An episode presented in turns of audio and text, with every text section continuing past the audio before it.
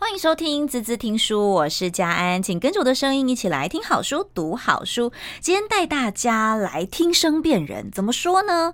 呃，我想很多的朋友啊，对于认识新的同事啊、新的朋友啊，应该都会有一点点的陌生，跟一点点不知道该怎么跟他相处。那如果我们可以从声音里面得到一些讯息或一些暗号，甚至是告诉你一些方法，诶，那让你在最短的时间之内就可以发现。在你眼前的这个人，你应该要用什么样的态度，或是什么样的立场跟他互动的话，是不是很棒呢？好，今天看到一本书啊，我觉得这本书简直可以说是我们在与人之间的互动啊、沟通啊，非常非常实战、非常好用的一个工具书。讲工具书又有点刻意了一点，但是读起来非常非常的自在，因为你会常常不自觉的投入在一些不同的情境当中，想说啊，对，我好像也有这样的状况。哎，那个谁谁谁，是不是他声音？就是长这样哦，会 非常的有趣。这本书是周正宇老师的《声音魅力》，听懂弦外之音，用对声音里的九种力量。今天呢，在我们节目现场，非常开心，很荣幸邀请到的就是我非常崇拜的老师周震宇老师啦。先跟大家打个招呼好吗？老师好，Hello，家人好，所有听众朋友们，大家好。好，哎、欸，老师这一次出书，其实跟你这这几年来等于是集大成了啦，就是把你所有的教学啊，很多人找老师上课，调整自己的声音，就算你没有要当配音员，其实现在去找老师上课，应该不见得是完全想当配音员了，对不对？其实反而没有想当配音员的，嗯、呃，他们都是呃，在自己的职业上面都还还算蛮稳定的，或者说他对自我有一些期许。也许是职务上的转换，就比如说，呃，从这个这个中阶管理层要进入到高阶管理层，或者他要去面对着媒体来说说话，嗯，甚至于他也可能是为了要帮公司的组织文化做一些教育训练的传承，然后去录音，所以。像这个声音的运用已经非常多了，已经不见得是纯配音员会来上这个课程。嗯、我发现现在的人对于呃与人之间的沟通啊，跟相处人际关系相对更重视了，反而这是生活的一环。对，因为以前都会觉得说、嗯、没关系，我把我自己的专业做好就好。嗯、可是你在现在职场上，你会遇到一个困境，就是哎、嗯，你的专业做好没有用啊，嗯、因为你无法对外扩展，没有办法把你的专业宣传出去，没有办法让别人看懂你。我觉得这是。他的困扰就是那个宣传，宣传的背后，它代表是一个关系的延续或者是建立。那这关系的建立，当然，如果说我们一开口说话就能够让别人觉得，哎，我喜欢，那我们就有机会延续嘛。嗯，但如果一开口说话，哎呦，这个人声音怎么这么衰啊？那我们就很很容易就断线了。那一断线，你说你再怎么专业，那怎么传递出去呢？嗯，这真的是很很神奇的一件事情。嗯、我们常常说，怎么样和对方建立关系？嗯，这个关系其实就藏在这个声音里面，对不对？嗯，从第一口呃一开口说话的那个口气，我们就可以知得到，呃，就可以听得略知一二。嗯嗯，老师可不可以跟我们分享一下，就是在你这次把它整理成九种原型，啊、嗯，呃、大概的源头跟呃。如果是我们在看你这本书，或者说我们自己想要去稍微了解一下自己的声音的话，我们大概可以怎么运用的？嗯，好，呃，这原型呢，当然也不是我的首创啊，它是从那个荣格心理学的十二原型里面，我们挑选出来九个比较具有声音特色的，嗯，然后把它整理啊归纳。那在这里面呢，呃，我就概分为行动组、理性组，还有一个叫做感性组。所以这个理性思考和这个感性以及行动。它其实分成三个部分，那里面就会有呃这个九个原型。嗯，比方说像英雄枭雄，它属于的就是行动组；然后情人和照顾者，它属于关怀组，也就是感性组。嗯，那另外智者和丑角，它都属于的呃是那个理性组。那当然还有三个啊，它是属于这行动、感性和理性的平衡状态。比如说这三个平衡度都很低的那个叫做天真者。啊，就刚出生什么都不会，然后我们也常常说，呃，老师他什么都不会，那他是不是就没用？天真者是不是就没用？我说如果讲一句实在话，他真的没用，但是他可爱啊，所以天真者他不是以他的有用存在这个世界上，他是以他的可爱为这个世界上带来一些萌感，带来一些那个疗愈感，好，就觉得哇，我能够照顾他，我也相对得到了成就感，和我得到了一种叫做我的掌握度。所以，其实天真者的存在呢，它就是让这个世界变得更可爱啊。那我们也会散发出我们对他的一个慈爱之心。所以这是天真者。那另外一个中度平衡呢，就是天真者他会进入到一个呃各个能力都慢慢的成长，他就进入到叫做凡夫俗子。那凡夫俗子呢，它其实是我们这个社会当中最大宗的一个能量。那绝大部分人都会经历过这个阶段。那甚至于有有一些人会在这个阶段呢，好好的过日子，就过他的小日子，然后他有一些小确幸感，还有一些小小的幸福感。然后他的能力就是他有自立。啊，能够自己养活自己的能力，那最重要，他也不会麻烦别人哦，蛮独立的就，就很独立，甚至于他会呃，对于接受别人的好意，他还会有一些不好意思，比如说别人赞美他，我说哎，你真的很棒啊，啊，没有啦，没有没有那么棒啦，所以第一个时间他会先往回吞，会往后退，好，就是对别人的赞美他会不好意思接受。或者说，哎，能不能帮你啊？不需要，不需要，不需要。哎，要不要留下来吃个饭啊？没有，没有，没有。就是他会先用抗拒来表示他的谦虚，但事实上呢，这也是不麻烦别人的一种这个表现方式。嗯嗯。那当然，从凡夫俗子，我们说再往外跨，他会有一个叫做呃，他想要先增强行动的力量。嗯，这个就是刚刚佳恩有提到，就是说，呃，有些同学呢，呃，他来到教室，他说：“老师，我想要更有魄力。”当他有一个想要的时候。那个英雄的原型就出现了，嗯，因为英雄是为了要保护他自己所爱的人，或者是他有想要追求的一个目标，他就会开始动心起念，那个念头就往外冲，所以他会踏上他的英雄之旅。这个就是我们讲说凡夫俗子，他开始去成长。那踏上英雄之旅，他可能也要去克服一些困难，他就要开始思考，哎，那这怎么克服呢？好，他不是说啊，我不会就往外一丢，那又回到天真者状态。他说：“这个我不会，那我可不可以先搜寻？我可不可以请教专家？我可不可以去呃教室找老师来询问一下？这个就是他的智者加上行动力量的英雄，这两个就开始成长。所以其实每个人的声音里面，他其实有好多种原型，不断的在穿插，对不对？呃，而且交错去融合，嗯，所以它不是单一的力量。那但是我们可以发现，他现在的主要的力量是往哪个方向在走？嗯，那。”那刚刚嘉恩提到，也是说它是一种融合，它是一种穿插，也就是说动心起念。我现在我碰到我的儿子，我要怎么跟他说话？就那个 moment，你选择用枭雄跟他说话，很命令的感觉，呃，还是用照顾者跟他说话，他得到的结果就会不一样。对，我觉得这常常就是我们人跟人之间在互动的时候。哎，不错，不不错啊！哦，哦。很多时候不需要的冲突跟战争就是这样子来的，就一下堆叠，尤其是那个负面情绪在枭雄的能量上面，嗯，他这样一直堆叠，一直堆叠，结果弄到最后一发不可收拾，那就直接翻桌这样，翻桌并斗了。所以我觉得声音它很好玩的地方是，它其实常常会有一些呃不知不觉当中，你会觉得没有啊，我我是有时候觉得我就是一个很温暖的人啊，嗯，但老师听到你就觉得你就是一个。嗯颐指气使的人，对，你有遇过这样的学生吗？嗯，这个自己觉得跟别人看到是不一样的。嗯、对，没有错。当然，我们有一句话叫“自我感觉良好”嘛。嗯、啊，呃，自己觉得，当然，我们自己心里面都会有一个是呃有一个想象，就是说我的声音应该是怎么样。嗯，可是当我们呃帮这个学员把他声音录下来，然后从这个不管是麦克风，或者是呃从耳机，或者是从音响去把它播放出来之后，他一听啊，这个是我的声音吗？第一个可能会是一个非常错愕和否决。好，在我的印象当中，我声音应该是要什么样的一个温暖，结果居然没有。啊，所以这个是我们呃会让学员先从一个客观的角度去听听看自己的声音，到底他的声线啊有什么样的特质。所以那个时候我就会去呃带他们听的比较细，因为我们可以放慢速度嘛。像现在我们一秒钟可能五个字六个字就直接出去了，可是在放慢速度去听的时候，我们可能会听这一句话，好，这一秒钟这一个字你是怎么发音的？那他就会知道哦，原来我发哦的时候是这么用力哦。那么我们就会发现啊，他就开始理解自己，原来他自己的想象跟别人的感觉可能真的有落差。嗯，哎、欸，老师，我也很好奇哦，嗯、就是现在的人，比如说我们刚刚讲，大家都想要调整自己的声音，嗯，但他们都怎么样他们不会，应该会遇到一个困扰，因为像我就会很好奇说，嗯、那他们怎么知道怎么样叫做适合自己的声音？嗯、怎么去找到属于适合自己的声音？因为既然大家都不是要做配音员，作为一个呃学习目标，我觉得反而是对于自己来讲，想要有更多的提升，跟让自己在跟人家相处的时候有更好的反应嘛，对不对？对，最适合的声音呢，它其实就是一个在当下，我们都会有一个想望，那是未来的声音。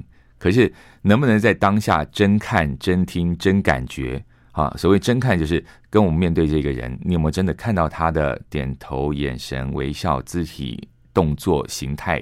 啊，然后把这个感觉回到你的这个感受系统里面，然后你有没有真的去听他的说话里面，他的言上之意、他的言下之意、他的这个弦外之音、他的无声之声，能不能去听到这些，然后做出适当的反应？当然，这适当的反应呢，就真的去感觉。你感觉你想要跟他继续连线，还是想要跟他断线？所以这个都是我们在那个当下的时候，我们才会有真正的反应进去。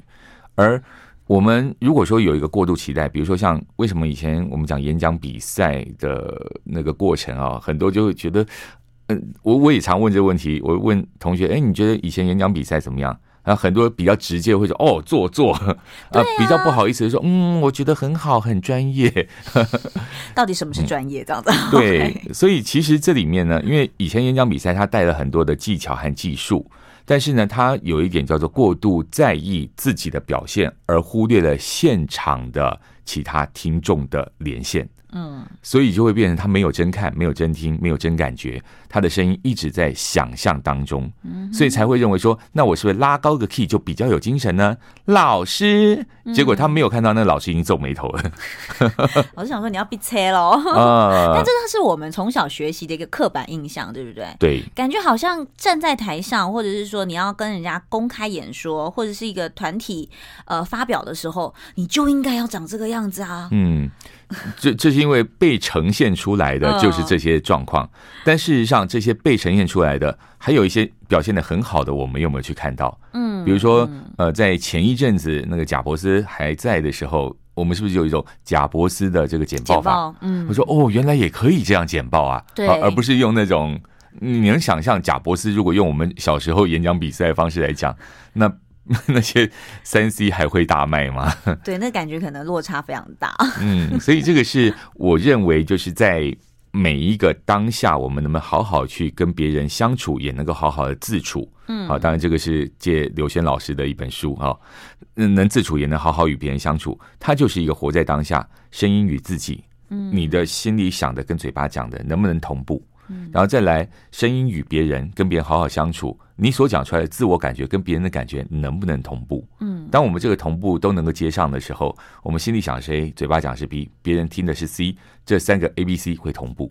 嗯，但是误会的起源就是你心里想的是 A，结果嘴巴讲的真的是另外一个 B。嗯，那别人当然就听成 C，那他心里想的是 D，这就是误会的起源。对，嗯、各种冲突的开始。哇，这太太有趣了。是，我觉得这这太好玩了。我们要先休息一下，等一下回来呢，我们要请老师带我们来。真的深度的来了解一下，到底怎么样去分别声音的一些讯号？就从我的声音开始好了，好不好？马上回来，欢迎回来，滋滋听书，我是佳安。今天跟我们在一起的是周振宇老师，带大家来听懂弦外之音，用对声音里的九种力量。呃，这本新书出了之后，我想应该引起大家的一些非常。呃，大的耸动跟回响，因为很多人其实上过老师的课，但是大家都知道这种东西哈，如果自己不练习，或者有时候哦，不真的是认真去感觉，不用心的话。嘿真的是一下子就忘记了。老师，我可以这样说吗？这个这个非常有道理。我，我觉得是要很用心的去感受自己的声音，而且把你的感官打开。所以我觉得今天很难得有机会请老师来到我们这一集里面跟大家来聊声音，嗯、当然就不能放过你了。啊、要请老师直接帮我们来解析一下，一般人、嗯、或者说你听到的一些声音的时候，你通常会从里面感受到什么？但因为现在只有我嘛，哦、嗯，那大家就听听我的声音。刚刚、嗯、前面听完了呃一些佳安的声音跟我。我们跟老师互动之后，老师是不是可以跟大家分享一下，你从我的声音里面你听到了什么样的讯号？好，那我好好奇、我我也我也顺便把一些那个 我在听声音的心法也告诉我们所有听众朋友哈，也跟家人分享。嗯、呃，我听声音呢，先听快慢冷热，嗯啊，那它已经是四个四个指标了，就是说这个人是比我快快多少，比我慢慢多少？你会以你自己作为一个出发，一定是以自己出发。OK，好，它不是一个客观的标准，因为如果你刻意客观，那个距离感又拉远了。所以其实我们在呃声音这个领域呢，我反而强调是主观，嗯，就是你跟他的感觉怎么样，那个距离才是我们真正要建立关系的一个很重要的指标。所以我们第一个听我们的速度感差多少啊？那第二个就是那个冷热，就是我们的温感差多少啊？那比如说声音是比较跳动的，还是声音是比较平静的？那以这两个指标，我们现在听的话，佳恩的速度啊，原声速度会比我快一些，嗯啊，然后再来那个跳跃的感觉也会比呃比我这个年纪已经稍大的 也要更活泼，然后更这个开朗，所以这个是我会去发现的。那从这两个指标，我就会发现，诶，如果是在佳恩的节目上面呢，我就不能太沉闷，我我得再把那个我的 key 稍微再提高一个 key 到两个 key，而且是要保持弹性，不是一直维持在高 key，啊，就是我要上得去也要下得来，那这个会比较接近。那再来就是说速度感也不能一直用拖的，因为呃以佳恩的速度感来讲的话，你是大概一秒钟，我我看其实你掌握的还不错。你的节奏是快的，但是你的断句是清楚的，所以你大概一秒钟是大概五个字左右。那这是一个很轻松、很快乐，俗称轻快的一个节奏感。那轻快就很容易让别人继续听下去。那也就是说，我觉得这个节目的调性就会比较轻松、活泼、愉快，这就是我们耳熟能详的形容词。嗯，所以其实我们每个人都有敏感度啊，只是说在这个敏感度后面，能不能把它变成一个像我们刚刚叙述的这样子的说法。那这是我在多年来把它做的笔记，也把它写在这本书里面。对，其实，在书里面啊，可以看到老师很用心的，除了拆解九大原型之外，你用不同的原型告诉大家你要怎么跟这些原型相处。其实，刚刚老师讲的一些呃佳恩的声音，其实都我刚刚有听到一个关键，就是如果今天我要跟佳恩讲话，我应该要把我的速度拉快一点点。嗯，我觉得这个是很有趣的。大家有发现吗？我们常常都很关注在自己。有没有把我们该讲的东西讲完，或者说把我的讯息传递结束，然后就结束了？哎，那这样子的话，是不是别人听到了，还是真的听懂了，还是别人真的有接收到？你可能都不知道，也不在意哦。但这样你们的连线就很容易断线，对不对？对，呃，在。同步好好重要，嗯，也就是说，你看嘛，我们都有讲几个冲突点，比如说急惊风碰到慢郎中，嗯，那肯定就是我好急啊，你能不能快一点，能不能快一点？可是他就偏偏，呃，我还有几件事情想要再跟您询问一下，哇，那个速度感就完全不一样，所以有一种痛苦叫做被动着配合别人的节奏，那很痛苦，真的，呃，可是这里面要怎么化解呢？我就哇，他很慢，你能不能快一点？能不能快一点？可是如果说我们变成主动的配合别人的节奏，哎，这个人比我慢，哎，好，那我就稍微慢一点。嗯，比如说我一听佳恩是比较快快乐的，那我就稍微快一点。我愿意去主动配合这个节奏，那是不是我的掌控权就出现了？嗯，那被动是因为没有掌控权，所以他可能脑袋里面会产生一些就是忧郁的元素有产生。那可当我们开始愿意主动的时候，其实我们的血清素呢就可以这个产生，它可以降低很多的忧郁。所以忧郁都因为说我们比较没有办法去控制或去掌握，但当我们能够去掌握的时候，呃，我昨天也听到一个名词，哈，也是跟刘轩老师哈，他讲说自我效能感，嗯，自我效能感就是你能够掌握一些东西。啊，那个自己的感觉就会觉得说，哎，我是有能力的，那自信心也会被提升。所以在声音上面，我们能够主动的掌握我的节奏，嗯，我要快就快一点，我要慢就慢一点，那个自我效能感也会提升，所以讲话就会更有底气和自信。嗯，其实很多人会对自己的声音觉得不自信。嗯，那我也很想帮大家问老师说。那如果遇到像这样的状态，很多人是被逼的，比如说我就是必须要上台简报啊，这、嗯、没办法轮到我啊，所以我只能这样做。嗯、那我要怎么去调整我自己的状态呢？嗯嗯，从意念开始调整会是最根本的，因为我们知道意念影响态度，态度改变行为。嗯，那这边行为讲的是声音的行为。好，那声音行为包括了呼吸、发声、共鸣、咬字。所以当你意念一改，你的态度就会改。好，比如说，哎呦，又是我要剪报，哎呀，怎么这么倒霉啊？我我我不要第一个啊？怎么会是我第一个？有没有发现，光是这个念头我就充满了呃不确定或者是这个比较忧郁的感觉在里头？嗯，可是如果说跳脱应该进入我决定啊啊，这个谁要先剪报？我来，我第一个。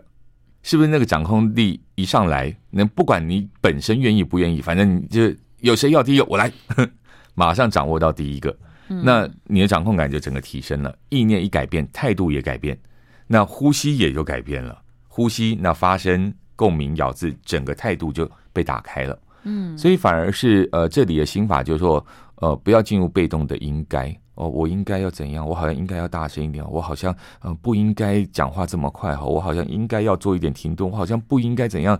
一直在应该不应该应该不应该，它就是一种无限的回旋，把自己给缠住了。有时候发现不不只是简报，很生活的，比如说跟。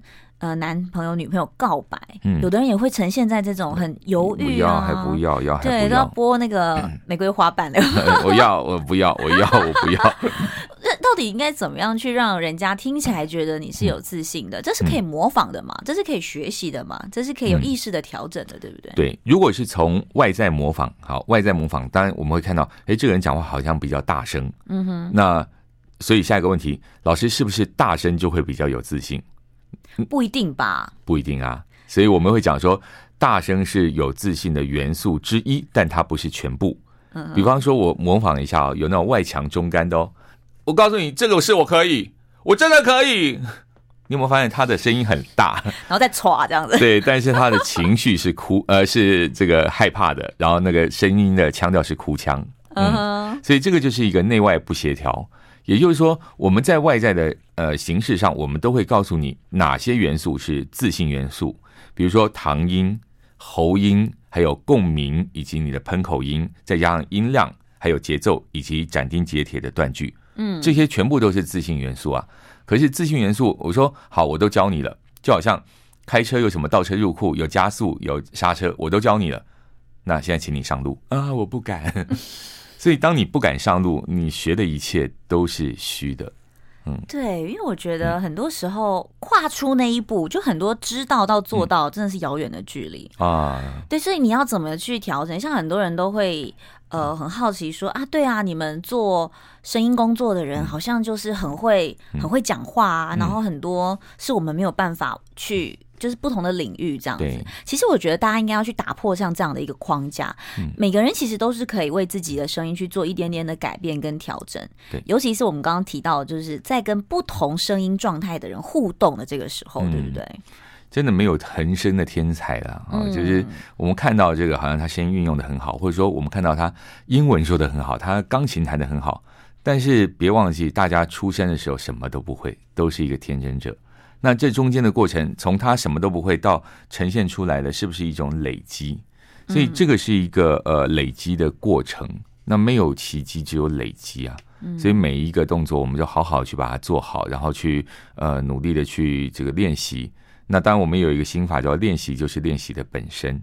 不要练习害怕，不要练习忧郁，不要练习踩刹车啊！因为你一直练习害怕，那你的害怕会越来越成熟，碰到什么事都会直接害怕。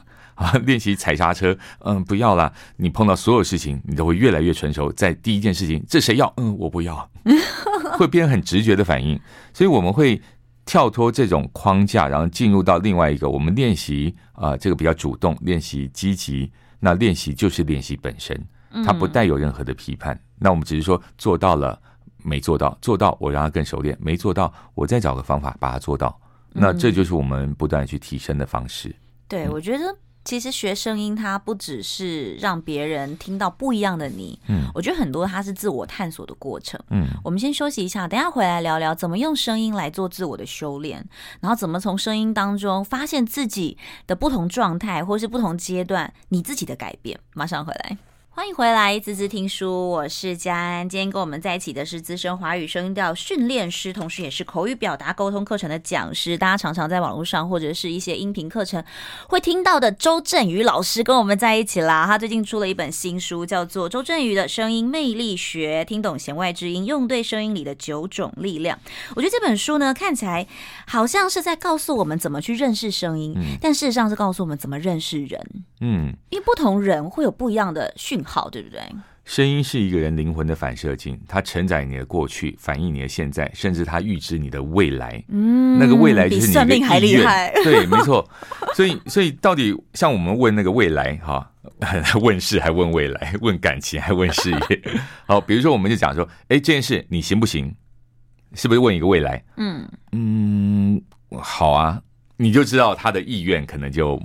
不是那么足，对，就不高，嗯，没有自信。所以这里面我们发现问题的时候，我们就可以借着这个意愿，我们再往下问，哎，是不是有什么我没说清楚，或者说有什么是呃，我可以，我们可以再互相补强的。所以在声音里面，我们可以听出他的迟疑感，就表示他对未来的这个希望或者是愿景可能没有那么直接。那我们就可以在这边去找到问题，再去解决它。嗯，所以声音它可以反映出很多的东西。那当然，呃，我们有时候听这个人，哦，他这个人有点枭雄气，好，或者这个人，哇，他声音好甜美哦，这个是他的过去到现在的累积，嗯，所以我们也可以听出，哎，他的这个这个家庭状况啊，或者说他所处的环境啊，好，可能是一个什么样的环境？跟他最近遇到了什么事情啊？嗯，他反映出来的态度啊，啊，对对那个情绪的这个反应啊，嗯、啊，所以，所以你去听，当我们问一个姐妹套说，哎。嗯，上次跟那个现在怎么样？嗯，还好。那应该不怎么样了，就不怎么样了，对不对？因为他的情绪马上就反映出来，好，就表示说那件事情对他是有影响的。所以在声音里面呢，我们如果听得细腻一点，就是我们真的去专心的听，可以听出好多的讯号，因为它就有过去、有现在，还有一个未来，我们都可以在声音里面去听到反应。嗯，我觉得这就是声音让人觉得很有趣跟很好玩的地方。嗯，除了去听到呃自己的一些资讯或是别人的一些资讯之外，我觉得可以回头利用这个状态跟他表现出来的一个感觉、嗯、去思考自己，对不对？嗯，他也可以去呃，他就是一个敏感度啊，敏感敏感度对别人来讲就是我的呃这个比较细腻，那我可以知道他现在的状况。嗯、那用在反映自己呢，他就是一个觉察。比方说，我自己很喜欢，呃，我有一个小功课，就是我每天会翻一本书，然后自己就是录一段。那那一段呢，我自己给自己叫做好听书斋。之前还有公布，现在我就自己录。那这好听书斋呢，我每天做一个功课。那我在读这句话的时候，我就会开始呃静心默念慢读，好朗诵上韵表情，然后意境圆融，然后再个性。好，其实变成说我能不能在这个九个阶段，这一段我读起来我。懂不懂这段文字到底在讲什么？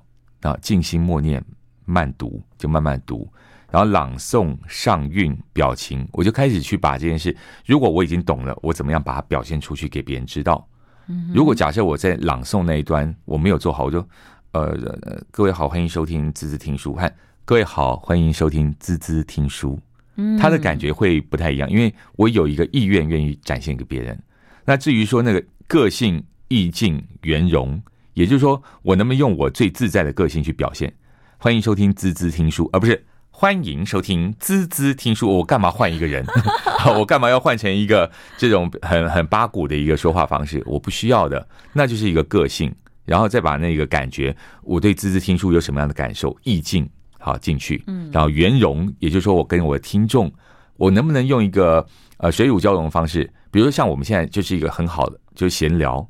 就是在闲聊当中寓教于乐，嗯，而不是用一种高压的方式，我教的就正确的，麻烦各位听好，嗯啊，那那个感觉就不舒服。所以这也是我听佳恩的节目，我觉得很棒的，就是你都是用一种分享的，用一个好奇的角度，然后去挖掘一些那个知识点。而这知识点是不一呃，也许是人家发现的，也许人家没发现的。那没发现那更好，因为我们就是有这个敏感度和觉察能力，去发现一些可能对我们的听众更有帮助的一些知识点。真的，谢谢老师哦。嗯、呃，突然间就听声辨人了。真的，因为我觉得很很好玩的一件事情是，当你听到声音，不只是。帮助别人之后，我觉得也是帮助自己啊。对，我觉得是你可以知道说自己在不同的状态里面，你自己的改变。老师，你这次的书里面，其实你有一个小活动，嗯、对不对？哦、就大家可以投自己的声音讯息给你，这这怎么怎么做啊？呃，当然在里面，我我们在书里面是买书之后才可以吗？呃，对，买书之后里面有一个小卡片，它会有一个 QR code，然后我们那个声音就传到 QR code，只要传到这信箱，我就我就能够收到你的声音。那我会给你一份雷达图啊，嗯，那这雷达图呢，原则上就是在呃，我会去听你的声音，比方说呃，我会听你的英雄气够不够。那英雄气里面，在我们书里面讲到，它有三个心法，叫做定，安定的定，势，气势的势，力，肌肉的那个力量的力。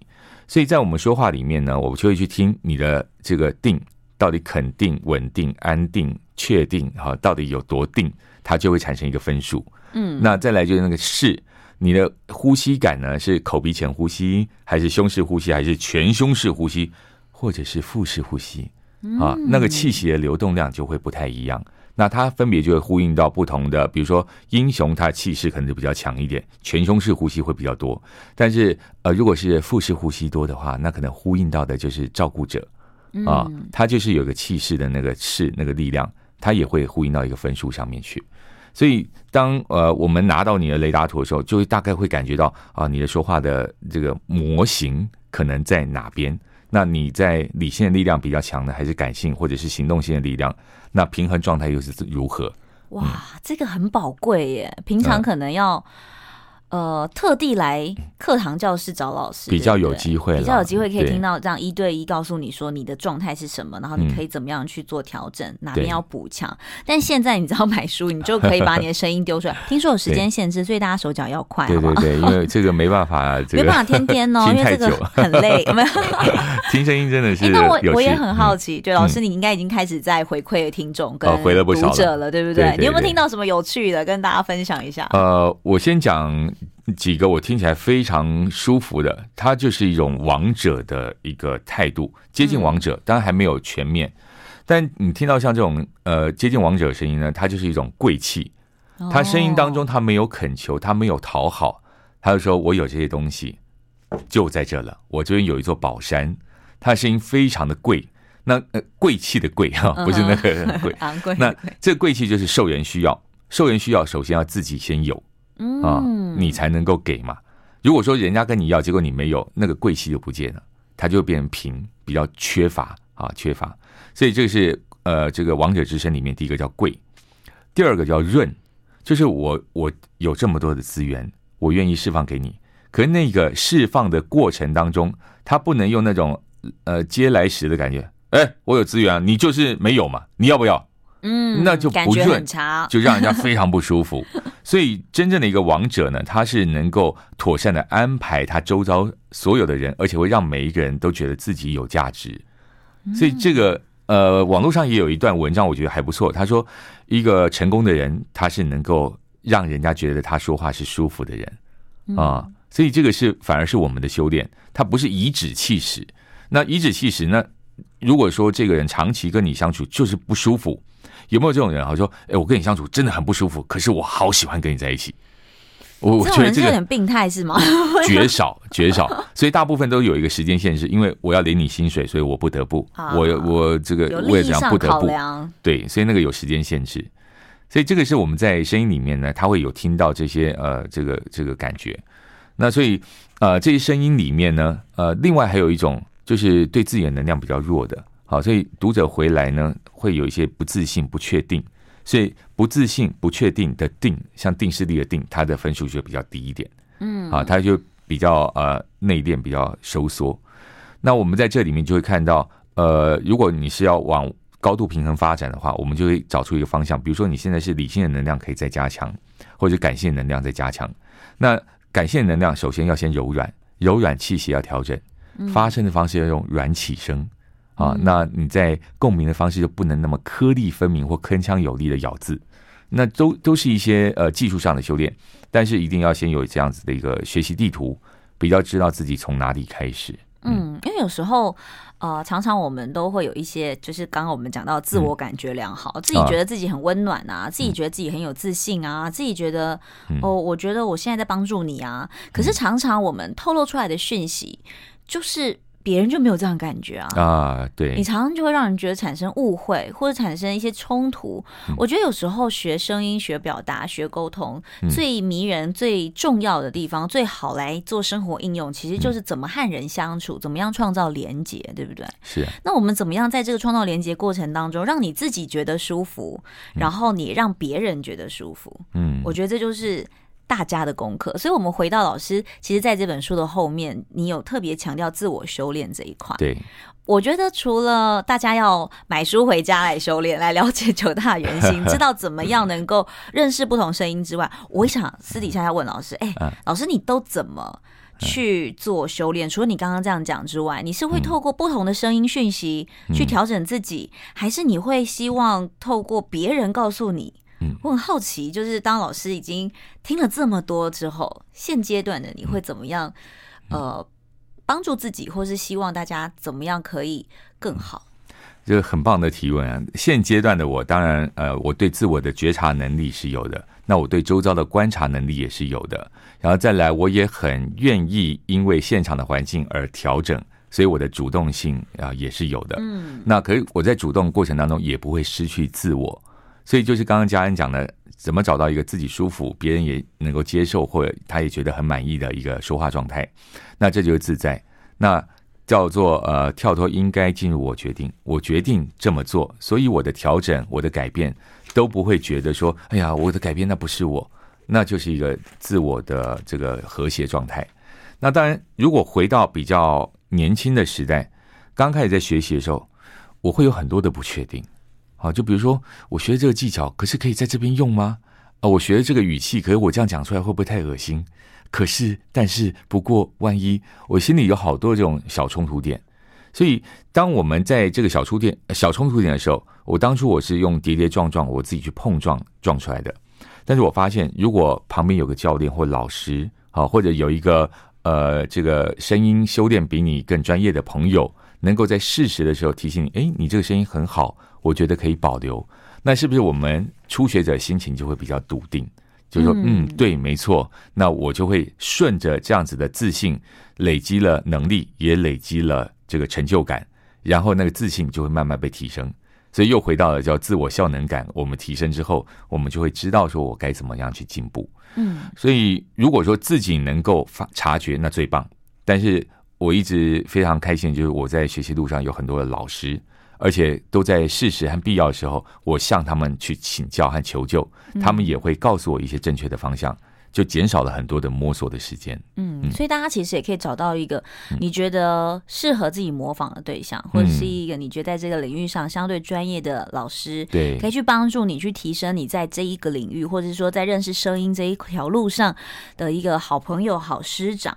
其实我常常觉得这种过程，尤其是我看完九大原型之后，我觉得很多东西真的是多与不及，其实都不好。你太多的时候，有时候就真的是太过于激进，嗯、太过英雄的时候，其实有时候你的生活也会还蛮、嗯、还蛮急迫性的那种感觉，对不对？对，过于积极人也是挺累的。如果只有英雄原型，其他的都是趋近于零。对啊，这样也不行嘛，对不对？对，你看人生多有趣啊！对，那你就是一连串的征战。对，要各种平衡，对不对？对对对。好，我觉得今天很开心哦，王老师邀请到我们现场，跟大家来聊聊。呃，这个声音原型，以及大家要怎么样去透过声音认识自己，然后认识别人，甚至可以帮助自己在和人创造连接的这条路上，可以更加的顺遂。我觉得最后一句话要送给大家哦，怎么说大过于说什么？嗯，重点不在于你说了些什么，嗯、而是在于别人理解了什么。嗯，所以光是理解这件事，一个是理性的理解，我都懂你说什么。那感性的理解呢？可是我就是不爽，那那那这个就卡住了，就没用了。所以声音是用来传递情感的，它不是用来决裂的，它是用来建立有意义的关系。是，那期待大家都可以把这本书带回家，然后能够和身旁的亲人、朋友或者是你的同事建立有意义的关系，建立好的关系。也祝福大家喽！谢谢老师，嗯，谢谢，拜拜，拜拜。